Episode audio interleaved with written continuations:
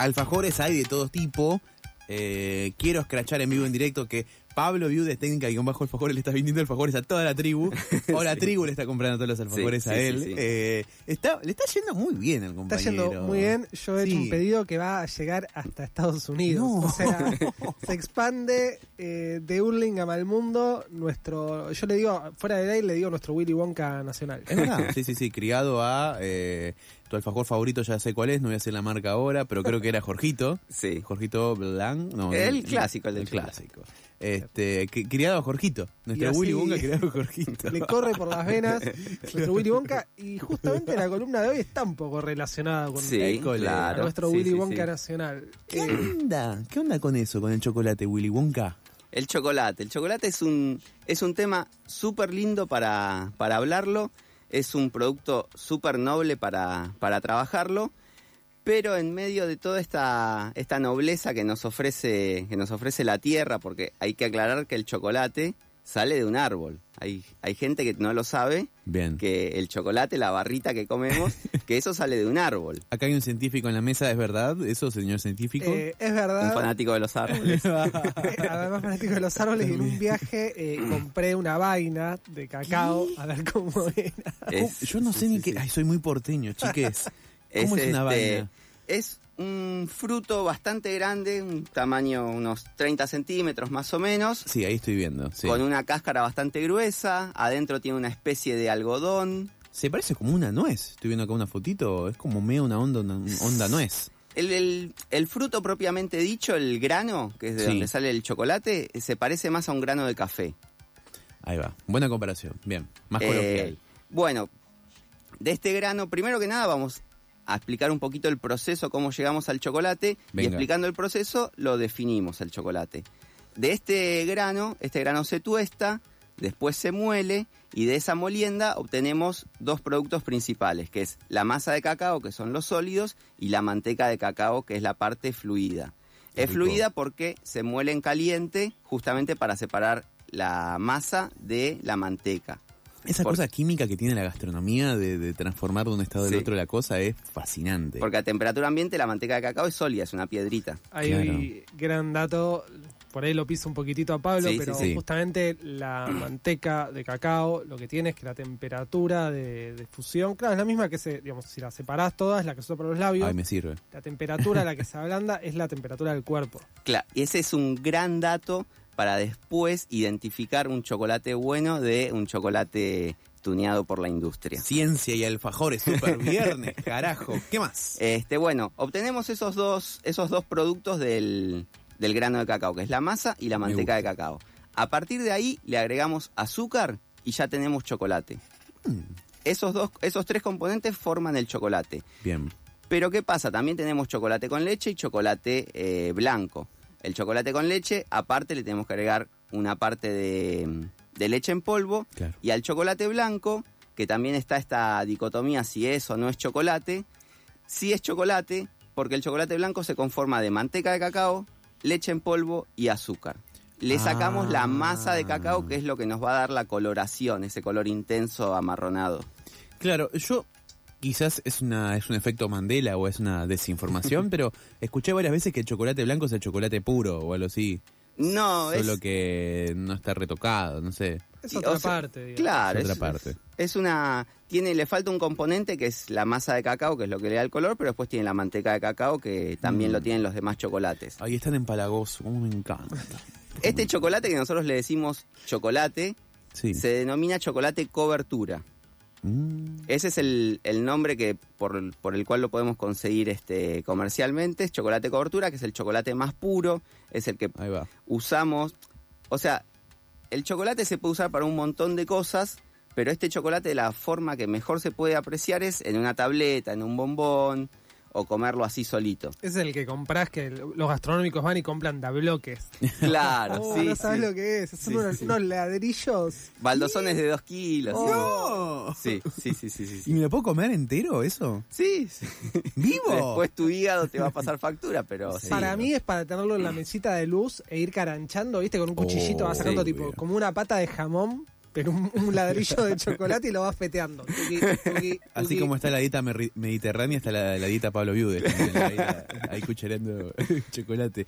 ¿Qué más Bueno. Pablo Viudes? Después habrán escuchado muchas veces chocolate al 60%, al 70%, al 50%. Este porcentaje está dado por la cantidad de masa de cacao y de manteca de cacao que tienen. Por ejemplo, si nosotros decimos Bien. un chocolate al 70%, tiene un 70% entre manteca y masa de cacao y el resto es azúcar. El chocolate con leche generalmente tiene un 40%, un 35% de, de estos componentes y el resto es azúcar o leche en polvo. Bien. ¿Qué pasa ahora con las demás variantes? Porque en el mercado tenemos un montón de variantes que son los, yo los llamo pseudo chocolates, Y claro. porque o bien están alterados sus componentes, O rebajados. o bien, sí, o rebajados, o bien directamente están cercenados, directamente no existen. ¿Cómo, ¿Cómo cercenás una fruta tan noble como el chocolate? Me gusta que los desconoce aparte. tipo, ni los, no los reconozco. O sea, ¿De qué ¿quién- vive? Es el quién sos. tipo, ¿Quiénes son? Esos chocolates, ¿quiénes son? ¿Y de qué Es que- viven esos chocolates? Es que legalmente no le pueden llamar chocolate, Claro. porque no tienen Baño de repostería, lo que es eso. Es, ese es el baño de repostería que, que nombrabas hace un ratito. Mm. ¿Qué pasa? El cacao es un producto bastante caro. Bastante caro de Sí. por sí. Que se importa. Claro, ya de por sí es caro y más para nosotros que encima lo tenemos que importar. Claro. Entonces, ¿qué es lo que hace la industria? Esta parte de masa de cacao y de manteca de cacao, que es lo que le da el sabor, las características, el aroma, el carácter al chocolate, lo van a ir reemplazando por distintas aceites vegetales, por distintas grasas de dudoso origen. Ya se puso berreta. claro, por algún que otro colorante, por algún que otra esencia, aroma a chocolate. Entonces, Qué vamos. garrón, perdón, pero estirar un chocolate con grasa.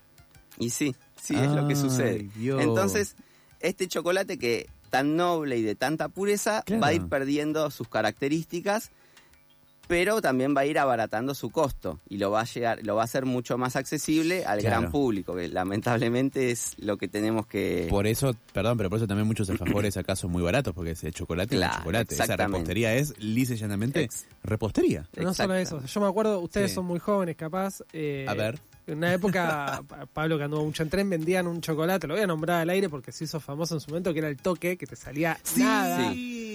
Eh, Lo he probado. 25 guita. Claro, exactamente. En su época estaban 25 centavos y Claro. era tipo.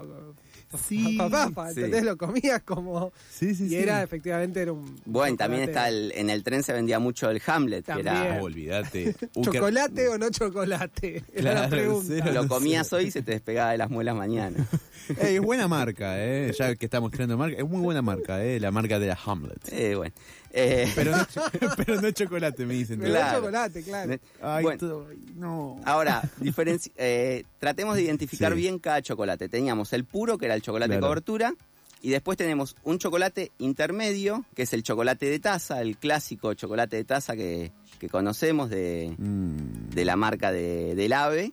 sí. Después tenemos los chocolates de kiosco, que son algo similar a los chocolates de taza, tienen le sacan bastante cantidad de lo que es la manteca de cacao para agregarle otro tipo de grasas.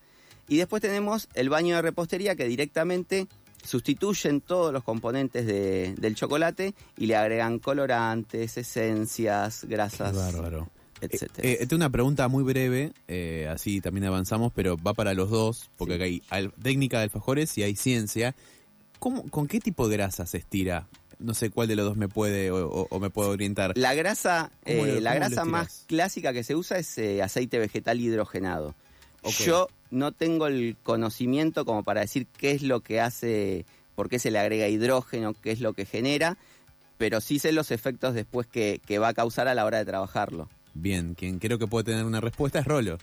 Vamos a hacer columna mixta. porque en un Me momento, gusta, me gusta. eh, sí, cuando lo o sea, los aceites, cuando vos los hidrogenás, Sí.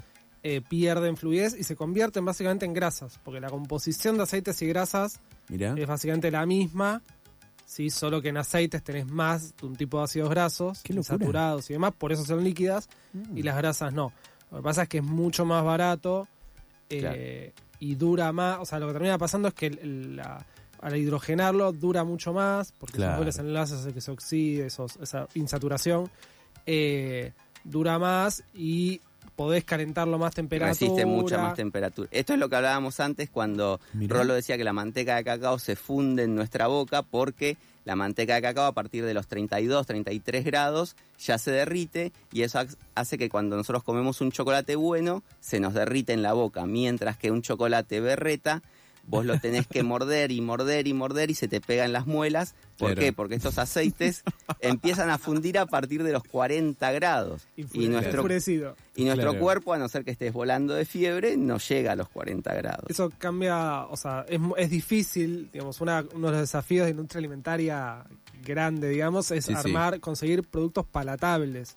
Tipo, tengan como que vos lo comés Sí. y decís, che, loco, esto en la boca es chocolate de verdad. Claro, Quieren bueno, engañar, bien engañado. bueno, digamos. un profesor mío nos decía que, eh, que la industria eran genios empleados para el mal, porque porque hay que hay que saber mucho y hay que tener mucho conocimiento y mucha técnica para hacer un Algo producto berreta. malo y que parezca bueno. Hacete cargo, Rolo. Entonces el profe nos decía que eran genios utilizados Claro. para el mal. Es no, eh, perdón, me llamaban por... ¿De qué viven? Me llaman desde fuera de estudio. Bueno, ahora bien. Vamos a ver también para qué nos Sí. sirve cada, cada chocolate. El chocolate cobertura básicamente lo podemos usar para todo. Para tabletas, para bombones, para helados, para postres, para salsas, para lo que sea, porque es un producto súper noble y que tiene muchísima versatilidad. El chocolate para taza, que es un chocolate intermedio y que tiene buena calidad, Es el de submarino. es el de submarino, Qué rico. claro. Qué rico. Y nos sirve mucho para lo que son los rellenos, para hacer mousses, etcétera. Es un chocolate que yo uso para hacer los, los rellenos. ¿Por qué? Porque me da. Es menos fluido, me va a dar una mayor, un, un mejor cuerpo después en el relleno. Es, todavía sigue siendo de bastante calidad, de muy buena calidad. Y el precio es significativamente menor a lo que es un chocolate cobertura. O sea que el chocolate para taza sigue estando aprobado y sigue siendo un buen aliado a la hora de hacer, por ejemplo, rellenos o un brownie, por ejemplo, te sale excelente con un chocolate para taza. Qué rico. Y después el baño de repostería, que es el menos noble, el, el más, el más señalado, el que Claro. los pasteleros no, no mucho no, no lo queremos.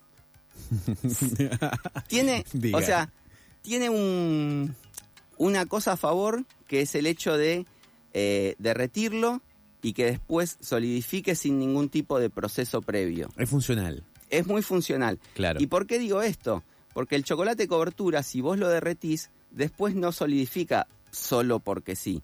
Le tenés que hacer un proceso que se llama templado, que es un proceso físico-térmico. ¿Por qué físico-térmico? Porque lo tenemos que mover y aparte lo tenemos que llevar a determinadas temperaturas. Es una especie de reseteo y de reordenamiento de las moléculas del chocolate para que vuelva a su estado primigenio de, de solidez una vez que está derretido. Ok. Wow. Estoy, estoy, estoy anonadado con todo este tipo de Eh, yo lo que, técnica. lo que voy a pedir es un video eventualmente de esta de este este- templado. Necesito ver a Pablo Viudes en acción templando Y se filtraron en Twitter videos de, de Pablo estirando chocolate. Con- Es, o sea, es grasa. muy, es muy Sí. divertido y muy terapéutico trabajar con el chocolate y templarlo, pero requiere de espacio, requiere de tiempo y, y bueno, es este es bastante engorroso si vos tenés que hacer 200 alfajores de- por día o si tenés que hacer 200 tabletas o 1000 bombones por día, es bastante engorroso. Lo que nos da el, el baño de repostería es justamente evitarnos este paso. Claro, Pero la calidad no es la misma, el color Obvio no es el no. mismo, claro. el aroma no es el mismo y después cuando vos lo comes te das cuenta por ahí el paladar entrenado se da cuenta enseguida que eso no es chocolate o que eso es un chocolate medio berreta. La gente común por ahí pasa y, y no se da cuenta y por ahí está toda la vida comiendo baño de repostería y cree que está comiendo chocolate. Y somos felices. Y el día que come un chocolate de verdad, Que se quiere morir. le, lo- o sea, le explota la cabeza porque es otro sabor, otra cosa, es Claro. completamente diferente. Se le derrite en la boca, ¿entendés? Claro. Uy, Dios. Es, es eso. Y eso también es Qué rico.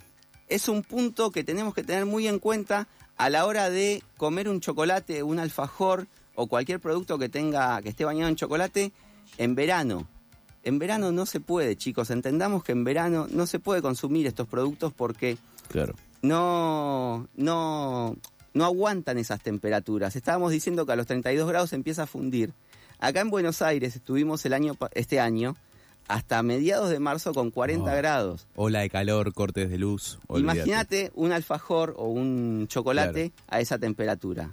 Está totalmente derretido.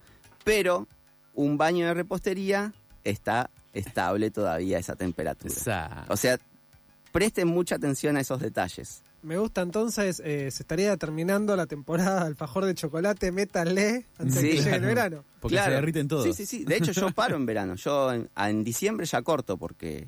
Claro, no se puede. No, puedes garantizar la, la calidad. No, yo... O sea, yo lo podría hacer en mi casa porque tengo el aire acondicionado. Me compré el aire acondicionado para trabajar con, con chocolate. Ah, sí, claro. Pero, Está perfecto, igual te entiendo, te entiendo. pero una vez que salen una vez que salen de mi casa, Sí. ¿cómo, cómo garantizo que, que lleguen correctamente? No se puede. Entonces hay que tener en cuenta estas, estas cosas. Y bueno, y para finalizar los pros y los contras, ya lo estuvimos hablando un poquito, los, Sí. los pros que pueden llegar a tener estos baños de repostería o estos chocolates adulterados es el precio básicamente y es un poco la facilidad a la hora de trabajarlo. Y las contras, bueno, el sabor, el aroma, eh, lo que te puede llegar a generar en el cuerpo a largo plazo, porque estás ingiriendo una grasa que no Claro. se derrite en tu cuerpo. O sea, piensa en eso, es una grasa que te tapona la arteria directamente. Pero Dios, basta, Pablo, ya está, no voy a comer ni no voy a comer nada berrita. Te juro que no voy a comer otro chocolate en el tren. Te lo juro. Y- Este, sí, dale. Y los pros y, y los pros y contras del, del chocolate cobertura, que es el chocolate más puro, los pros son fáciles, es el sabor, el aroma, eh, esto de que pese a que estás comiendo algo con altas cantidades de azúcar, en pequeñas dosis es bueno para la salud, te genera Claro. endorfinas, es, es algo bueno. Y la contra, bueno, el precio, claramente. Así que bueno, piensen un poquito Sí. ¿Qué nos conviene más si pagar más caro un chocolate o tener una arteria taponada en unos años? Ya saben, chiques, ¿eh? Muchas gracias, Pablo. No, por favor. Por otra gran columna de técnica-alfajores. Aquí en Pasadas por Alto, catemos varios alfajores y me los voy a comer aquí en la tanda. Quédate con nosotros hasta las 9.